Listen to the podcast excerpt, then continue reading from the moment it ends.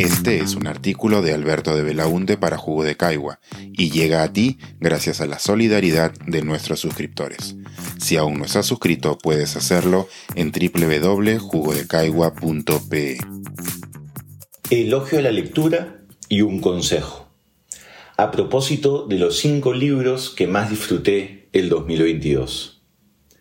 Los libros nos permiten construir un refugio para escapar un rato de realidad y vaya que eso ha sido saludable durante el accidentado 2022.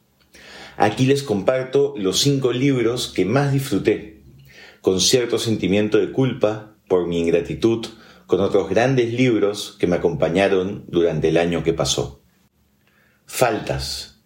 Letters to Everyone in My Hometown Who Isn't My Rapist, de Cecilia Gentili. Un relato brutal, la autora tiene claro que no puede hacer las paces con su pasado, pero nos invita a conocer su vida mientras va intentando ajustar las cuentas pendientes de su infancia y adolescencia como una mujer trans en un pequeño pueblo argentino, del cual escapó hace muchos años para empezar de cero en Estados Unidos.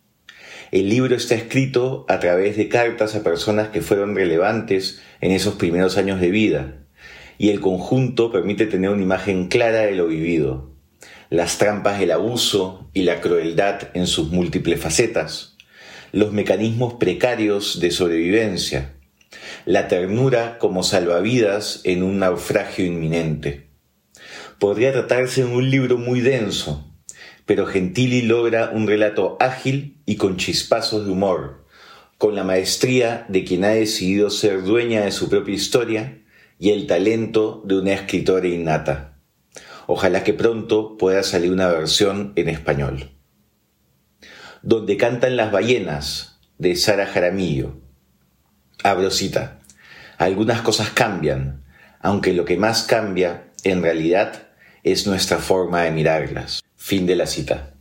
La autora colombiana conmovió con su primera novela, Cómo maté a mi padre, un relato de autoficción sobre el duelo, la memoria y la ausencia a raíz del asesinato de su papá cuando era niña. En este segundo libro vuelve a la mirada de niña, pero con una propuesta radicalmente distinta. Lejos de acomodarse en el realismo y la experiencia personal que le trajo gran reconocimiento con su primer libro, Jaramillo ofrece una ficción anclada en la tradición latinoamericana de lo real maravilloso. El resultado es un placer para los sentidos. Se trata de una historia llena de música, sonidos y texturas, con personajes tan disparatados como entrañables. Mañana las ratas, de José Adolf, una distopía escrita en 1977, imaginando una Lima de 2034, la cual termina compartiendo muchos elementos que caracterizan a nuestra ciudad en el 2023 son las paradojas de la fantasía. Al terminar el libro, uno entiende por qué se trata de una obra de culto, y extraña que no haya sido este el primero de una saga de libros que permitiese explorar más el universo creado. Hasta se puede imaginar una exitosa y adictiva serie de Netflix construida con base en esta historia. Muy refrescante leer a un autor peruano de ciencia ficción, tomando en cuenta que somos un país con una tradición literaria que pareciera estar rígidamente anclada en el realismo. Soy una tonta por quererte, de Camila Sosa. La autora vuelve con la misma energía de Las Malas, la obra que la presentó como una de las voces más originales de la literatura latinoamericana actual. Sosa sale del Parque Sarmiento de su primera novela y nos muestra que es capaz de construir con maestría diversas realidades y vivencias. Así, la mirada trans no se agota en la experiencia personal, sino que permite construir diversos universos a lo largo de los nueve relatos que conforman este libro, construyendo fantasía donde otros verían solo marginalidad. Especial mención merece el cuento que presta el título al libro, y que nos ofrece a la maravillosa cantante Billie Holiday como uno de sus personajes. Corazón que ríe, corazón que llora, de Maris Condé. Guadalupe es una isla con menos de medio millón de habitantes en el Caribe, la cual se mantiene como colonia francesa hasta el día de hoy.